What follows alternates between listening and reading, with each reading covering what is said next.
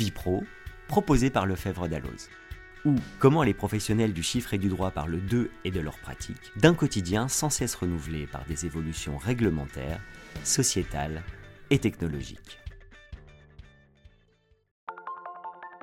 L'une défend les salariés, l'autre défend l'entreprise. Mais toutes deux sont animées par une même cause, l'intégration et la protection de la femme dans l'entreprise. Entretien entre Élise Fabing, associée au sein du cabinet Alchemist Avocat, et Hélène Daher, associée du cabinet éponyme. Comment prévenir les situations de harcèlement? Où en est l'égalité salariale? Quelles avancées notoires? Quels fossés à combler pour atteindre l'équité?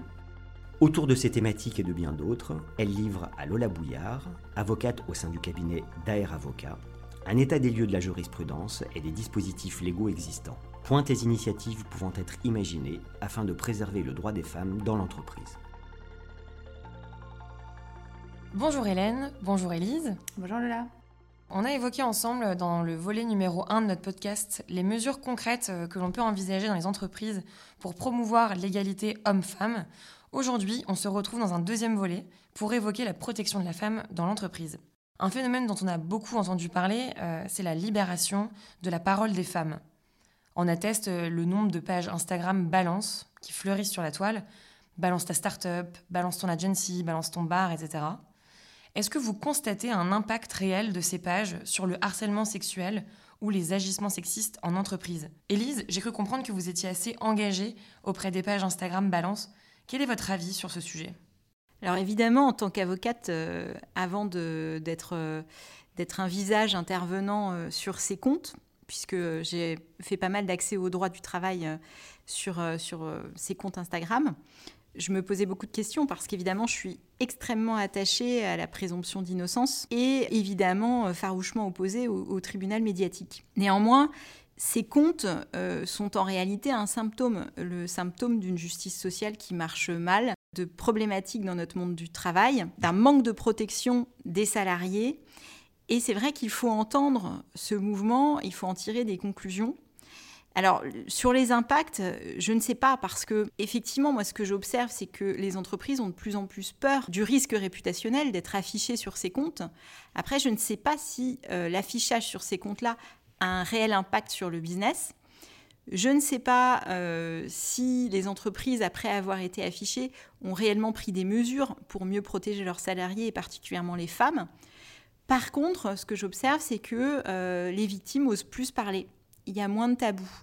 Et ce, phénomène des comptes balance, c'est un truc qui, euh, existe depuis longtemps, hein, puisqu'il y avait Glassdoor et le name and shame, ça a été mis en place par Macron en 2015. Mais sur les impacts concrets, j'ai pas réellement d'idée. Ce que j'aurais aimé, moi, euh, c'est que on puisse être force de lobbying en droit du travail à la suite de la sortie de ces comptes pour proposer des réformes euh, au gouvernement, mais euh, ça n'est pas le cas pour l'instant. On n'a pas encore réussi.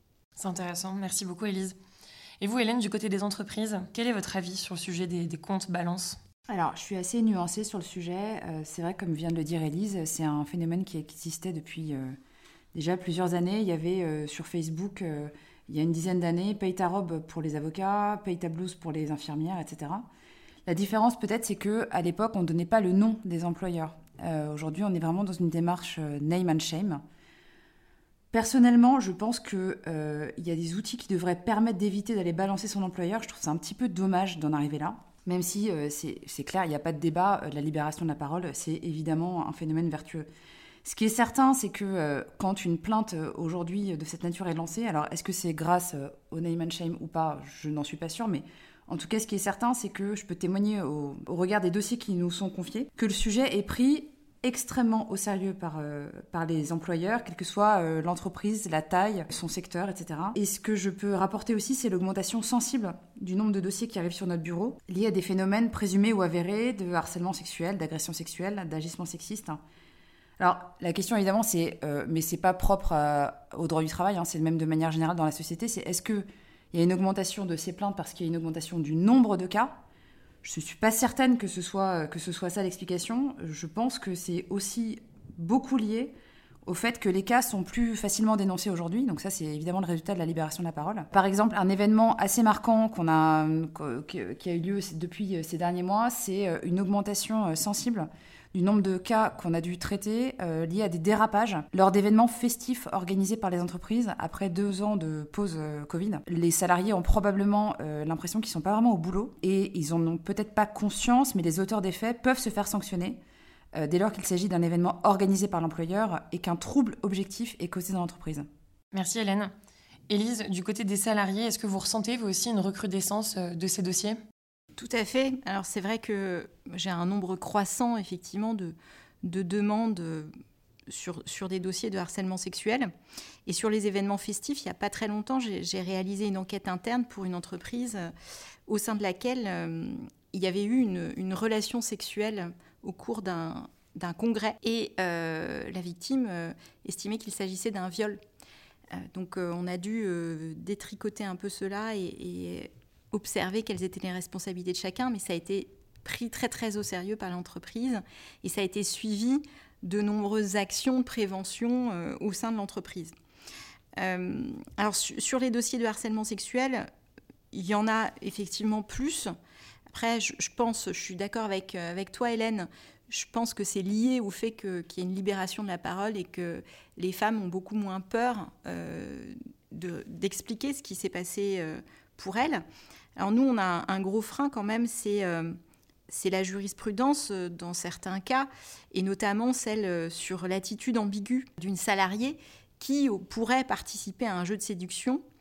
Et, dans ce cas-là, lorsque le juge constate cette attitude ambiguë, l'employeur peut échapper à une qualification de harcèlement sexuel. Et c'est vrai que c'est problématique parce que c'est rétrograde d'imaginer en fait qu'il n'y a pas de lien de subordination économique, qu'il n'y a pas de lien de dépendance économique, que la femme est complètement libre. Et euh, moi, j'ai beaucoup de, salariés qui, ont besoin de, leur travail. On a un marché de l'emploi qui est peu fluide dans certains secteurs. Et euh, elles vont tolérer euh, certaines situations extrêmement toxiques pour conserver leur job parce qu'elles sont euh, parce qu'elles n'ont pas le, pouvoir économique euh, de, leur, de leur côté. Et donc c'est euh, assez important que la jurisprudence évolue sur, sur ce volet-là et qu'il est aussi indispensable de, de, former le management parce que c'est vrai qu'il y a encore dans, dans, certains secteurs beaucoup trop de, de blagues, d'ambiance grivoise qui peuvent caractériser des situations de harcèlement sexuel. Euh, et, c'est vrai qu'avec la nouvelle définition en plus euh, du harcèlement sexuel, euh, on est complètement dans, ce scope-là. Donc je pense qu'il y a vraiment une action de prévention à mener dans les entreprises. Mais alors précisément, quels sont les outils qui permettent à l'employeur de prévenir les comportements de harcèlement sexuel ou des agissements sexistes, Elise je pense qu'il faut avoir vraiment une approche beaucoup plus moderne, former, former, former, expliquer et réexpliquer que les remarques, les blagues sexistes, euh, qu'appeler une femme ma jolie, ma mignonne, ma charmante, euh, eh bien, ça n'est pas tolérable en entreprise. Et euh, bah, typiquement, en 2008, il y a une cour d'appel qui avait considéré que ne constituait pas des faits de harcèlement sexuel le fait pour des collègues de travail d'offrir à une salariée, à l'occasion de son anniversaire, un préservatif accompagné d'un mot l'encourageant à choisir l'un des membres de l'équipe pour assouvir ses fantasmes la salariée n'établissant pas d'autres agissements. Mais ça, c'est une jurisprudence qui, ne devrait pas exister. Aujourd'hui, avec la nouvelle définition du harcèlement sexuel, je suis convaincue que ça ne passerait plus. Et puis, il faut sensibiliser l'employeur à, son obligation d'assurer la sécurité de ses salariés dans l'entreprise.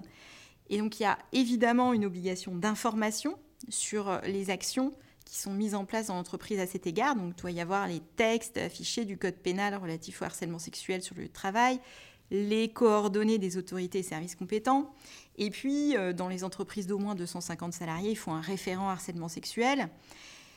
Au sein du CSE, il faut un référent en matière de lutte contre le harcèlement sexuel et les agissements sexistes. Et puis, il y a aussi le volet négociation obligatoire sur l'égalité professionnelle entre les femmes et les hommes. Ça peut être l'occasion de négocier euh, sur de la prévention et de la lutte contre le harcèlement. Mais en réalité, moi, je pense que on voit surtout la bonne volonté euh, de l'employeur pour lutter contre, contre le sexisme dans sa réaction face à une dénonciation. Et c'est là que le rôle de l'avocat employeur est clé. Donc choisissez un bon avocat, euh, euh, les entreprises, parce que c'est fondamental. Ça va permettre à, la victime d'éviter la double peine, c'est-à-dire d'être victime et en plus de devoir généralement négocier son départ parce que le contrat de confiance avec l'entreprise est rompu. Et lorsque ces sujets-là sont correctement traités en interne, il y a possibilité de trouver une solution RH pour une victime de fait de harcèlement sexuel. Oui, c'est certain. Mais du coup, Hélène, est-ce que vous, vous pensez à d'autres outils que l'employeur peut utiliser? Bah, Moi, je suis complètement d'accord avec Edith. En fait, l'outil le plus évident, le plus simple à mettre en place, euh, c'est évidemment la formation. Euh, la formation soit à destination uniquement des managers, qui permettrait euh, de prévenir des situations de harcèlement sexuel, de, comprendre de, quoi il s'agit, d'expliquer à l'ensemble des salariés ce qui constitue un, comportement inacceptable sur le lieu de travail, ou tout simplement aussi une formation à destination de l'ensemble des collaborateurs de l'entreprise. Sincèrement, c'est à mon sens ce qu'il y a de plus facile euh, à mettre en place et ce qui devrait pouvoir euh, diminuer, mais sensiblement, je pense, le nombre de dossiers qui nous sont confiés, euh, soit Elise côté salarié, soit à, notre cabinet euh, côté employeur. Et d'ailleurs, on pourrait tout à fait imaginer une formation euh, avec euh, un représentant des employeurs, un représentant des salariés. Ça peut être aussi un regard croisé assez intéressant. L'autre outil envisageable, c'est d'établir une procédure interne de signalement qui permet de juguler un peu l'effet de panique qu'on peut constater dans les entreprises quand il y a une, une situation de dénonciation de fait de harcèlement ou d'agissement sexiste. Donc ça peut être fait spontanément par les employeurs. Et je rappelle que de toute façon, dans les entreprises de 50 salariés ou plus, il y a une obligation de mettre en place un dispositif d'alerte destiné aux membres du personnel ou aux collaborateurs sur un crime ou un délit dont ils ont eu connaissance. Donc techniquement, ça peut couvrir des faits d'agression ou de harcèlement sexuel. Et d'ailleurs, euh, on en a beaucoup entendu parler récemment parce qu'on a une loi du 21 mars dernier qui est entrée en vigueur là euh, le 1er septembre, qui vient renforcer sensiblement la protection du lanceur d'alerte et qui vient un petit peu euh, fluidifier le, le processus en supprimant une hiérarchie qui existait auparavant entre les différents canaux d'alerte. En fait, avant cette loi, il y avait trois canaux d'alerte euh, qui devaient être respectés dans l'ordre. Un, un signalement en interne, donc ça c'est typiquement auprès du RH. En deux, s'il n'y avait pas de réaction euh, suffisante en interne, il y avait la possibilité de procéder à un signalement auprès des autorités compétentes en externe. Et en trois seulement, à défaut de traitement par les autorités compétentes, dans un délai de trois mois, l'alerte pouvait être rendue publique. Aujourd'hui, depuis cette loi, il y a une suppression euh, de la hiérarchie entre les deux premiers canaux. Et le lanceur d'alerte peut donc euh, choisir l'un des deux premiers, sachant que le troisième canal, donc euh, l'alerte publique, n'intervient pour le coup qu'en en cas d'insuccès des deux, des deux premières étapes, ou de l'une des deux premières étapes. Qu'est-ce qui est important ici dans ce que je viens de dire C'est aussi pour reboucler avec le thème du name and shame dont on a parlé il y a, quelques minutes, c'est que le salarié qui dénoncerait une situation de harcèlement directement dans la presse hein, ou sur un média du type Balance, ta startup ou Balance euh, autre chose, sans avoir préalablement respecté euh, le canal interne ou le canal euh, auprès des autorités compétentes en externe, ne peut pas se prévaloir du statut de lanceur d'alerte. Ça, je trouve que c'est quand même assez important de le rappeler. Merci à toutes les deux. C'est euh, très intéressant de voir le nombre d'outils euh, qu'on ne peut que d'ailleurs encourager euh, et souhaiter que les employeurs les mettent en place. Mais si malgré tout ça, l'employeur fait face à une dénonciation de harcèlement sexuel, quelle est la réaction qu'il doit avoir? Est-ce qu'il y a des délais auxquels il faut faire attention, des interlocuteurs à saisir immédiatement? Est-ce qu'il y a un plan d'action, Hélène? Alors déjà, ce qui est sûr, c'est qu'il faut réagir très vite. Donc la question qui se pose, c'est évidemment celle du point de départ du délai. En général, ce qui est retenu par la Cour de cassation, c'est le moment où l'employeur a une connaissance des faits. Donc, connaissance euh, des faits, en général, on s'est admis que ce soit une connaissance complète euh, des éléments reprochés. Mais attention, parce qu'il y a beaucoup aussi de juges qui ont accepté que le délai de deux mois court à compter de la remise d'un rapport d'enquête, par exemple. Et effectivement, souvent, c'est seulement au moment de la remise du rapport d'enquête qu'on a une connaissance euh, pleine et entière des faits, mais il faut être un tout petit peu vigilant. Il y a la Cour d'appel de Grenoble a rappelé euh, le 7 avril dernier que lorsque le compte-rendu de l'enquête tarde à être remis, l'employeur ne peut pas forcément se prévaloir de ce délai-là. encore faut-il qu'il prouve à quel moment il a eu une connaissance pleine et entière des, faits reprochés. Donc, en tout cas, ce qui est certain, c'est que la réaction doit être rapide, que l'employeur doit très vite ordonner une enquête, idéalement que l'enquête doit être menée rapidement et surtout que les conclusions de l'enquête, une fois que l'enquête est menée, que les conclusions soient remises de manière euh, à, permettre l'initiation euh, rapide de la procédure disciplinaire. Euh, donc, sur l'enquête sur en elle-même, pour revenir sur ce, sur ce process, comment est-ce que ça se passe une enquête en fait? Dans les règles de l'art, Elle est menée par euh, un membre de la direction des ressources humaines en tandem avec un représentant du personnel. Alors c'est vrai que la jurisprudence a confirmé récemment que c'est pas indispensable ou obligatoire de faire participer les membres, euh, enfin les représentants du personnel. Personnellement, j'ai quand même plutôt généralement tendance à conseiller de les impliquer. Alors ça peut être euh, soit effectivement de mener une enquête avec eux, ça, ça, se fait tout à fait, ça, peut, ça, dépend des entreprises, mais ça peut tout à fait s'imaginer, on l'a déjà vu plusieurs fois et ça peut être très efficace, ou à tout le moins être transparent en tout cas avec les représentants du personnel au travers d'une euh, information, au moins en amont et en aval de l'enquête. Le cas échéant, quand c'est des sujets très sensibles, ça peut être une information en off. Mais en tout cas, ne pas laisser les représentants du personnel, je dirais, dans l'inconnu par rapport à cette enquête. Euh, les associés, c'est aussi euh, permettre de canaliser l'information parce que d'expérience, ce type de situation, ça, crée beaucoup de remous dans une entreprise. Donc le fait d'avoir les représentants du personnel à ses côtés, c'est en fait un atout euh, pour l'employeur, en tout cas dans la majorité des cas. Alors s'agissant des conditions de l'enquête, euh, nous on recommande qu'elle soit menée par au moins deux personnes, hein, de manière à préserver euh, la retranscription fidèle des, témoignages. Je dirais maximum trois, pour éviter que ça crée une pression sur la personne auditionnée, donc idéalement deux, maximum trois. L'enquête, elle débute par l'audition de la victime, présumée, puis une audition des témoins. On n'est pas obligé d'entendre tout le monde, mais il faut entendre un nombre suffisant de personnes hein, pour que l'enquête, je dirais, ait un effet utile. Euh, et elle finit par l'auteur présumé des faits dénoncés. Elle est menée évidemment de manière à préserver la confidentialité de ce qui est, euh, de ce qui est révélé et les conditions doivent pas être intimidantes pour les personnes auditionnées. Alors ça c'est un petit peu euh, voilà le, mode d'emploi de l'enquête, je dirais c'est le mode d'emploi basique de l'enquête. Évidemment c'est souvent assez chronophage et parfois assez délicat pour l'employeur de mener l'enquête directement.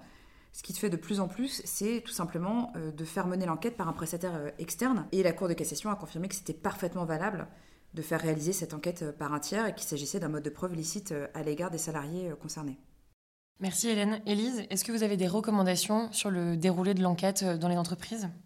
Oui, alors moi déjà quand je suis avocate de victime, l'enquête interne, je vais surveiller le process comme du lait sur le feu. Donc je vais intervenir à chaque étape pour questionner l'impartialité de l'enquête et de l'enquêteur ou de l'enquêtrice. Alors moi, j'aime pas tellement quand les RH euh, réalisent l'enquête, même avec des délégués du personnel, parce que je pense qu'un tiers neutre, c'est beaucoup plus efficace. Et un tiers neutre qui n'a évidemment pas de lien d'affaires avec l'entreprise, autre que cette enquête interne-là. Ensuite, c'est vrai que je, vais regarder évidemment euh, qui sont les, les personnes euh, qui vont être auditionnées. Là, dans un de mes dossiers, on accuse euh, l'une de mes clientes de, harcèlement moral et on n'a pas auditionné ses collègues. Ce sont des gens d'autres services qui ont été auditionnés. On ne sait pas pourquoi, euh, et, l'enquête est réalisée par quelqu'un qui ne me semble pas habilité à le faire, par, par des RH, par des délégués du personnel, accompagnés d'une psychologue qui travaille habituellement avec cette entreprise. Euh, je ne trouve pas ça euh, impartial et, efficace. Et je pense qu'il faut faire attention aussi euh, aux personnes auditionnées. Il faut les accompagner durant cette enquête. Elles ont besoin souvent d'un soutien psychologique, elles ont besoin d'être rassurées. Moi, dans plein de dossiers côté salarié, euh, j'ai des textos envoyés à, mes clientes ou clients. J'aurais adoré témoigner pour toi, mais je peux pas, j'ai trop peur. Euh, j'ai peur des représailles. Donc il y, a un travail aussi à faire sur la, liberté de parole au sein de l'enquête et sur la réelle confidentialité de celle-ci. Parce que euh, c'est souvent pas clair et les salariés ont peur de témoigner. Attention aussi, si la dénonciation est faite par un élu, euh, là, c'est une procédure spécifique euh, au droit d'alerte. Dans l'idéal, pour moi, ces enquêtes internes, ça devrait être de la compétence de l'inspection du travail et du défenseur des droits. Alors après, ils n'ont pas les moyens de le faire et c'est impossible. Donc je pense que euh, le recours à un avocat peut être une bonne chose parce qu'on a à tout le moins une déontologie professionnelle qui nous permet de réaliser ces enquêtes avec, avec beaucoup de soins. Et pourquoi pas euh, envisager de mener une enquête euh, avec un avocat employeur, un avocat salarié pour, plus de neutralité et pour donner une assise plus objective à l'enquête, même si évidemment dans l'exercice de nos fonctions, euh, nous sommes toujours impartials. Et quand je réalise une enquête interne, je, évidemment, je, je respecte tous ces principes déontologiques. Hélène, vous vouliez ajouter quelque chose sur l'enquête? Oui, je pense que c'est important de rappeler que euh, ce n'est ni le rôle de l'enquêteur euh, ni le rôle de l'employeur euh, que de qualifier pénalement les faits qui sont reprochés. On peut avoir tendance à, voir dans les dossiers qu'ils le font, et je pense que c'est vraiment un écueil à éviter parce que ça peut, d'abord, c'est pas c'est pas leur rôle. et ensuite, potentiellement, ça peut se retourner contre l'employeur. Si l'employeur licencie un salarié pour harcèlement sexuel alors que c'est une qualification pénale et qu'au niveau pénal, le salarié concerné a en fait un non-lieu, euh, ça invalide le licenciement. Euh, donc je pense que c'est très important de bien euh, garder la frontière étanche entre, les deux, entre ces deux mondes juridiques. Merci beaucoup à toutes les deux pour cet échange. Merci à toi. Merci Lola. Vie pro, c'est fini pour aujourd'hui. À très bientôt pour un nouvel épisode et d'ici là, retrouvez-nous sur notre chaîne, les podcasts du droit et du chiffre. Au son et au montage, Laurent Montant et Angeline Doudou.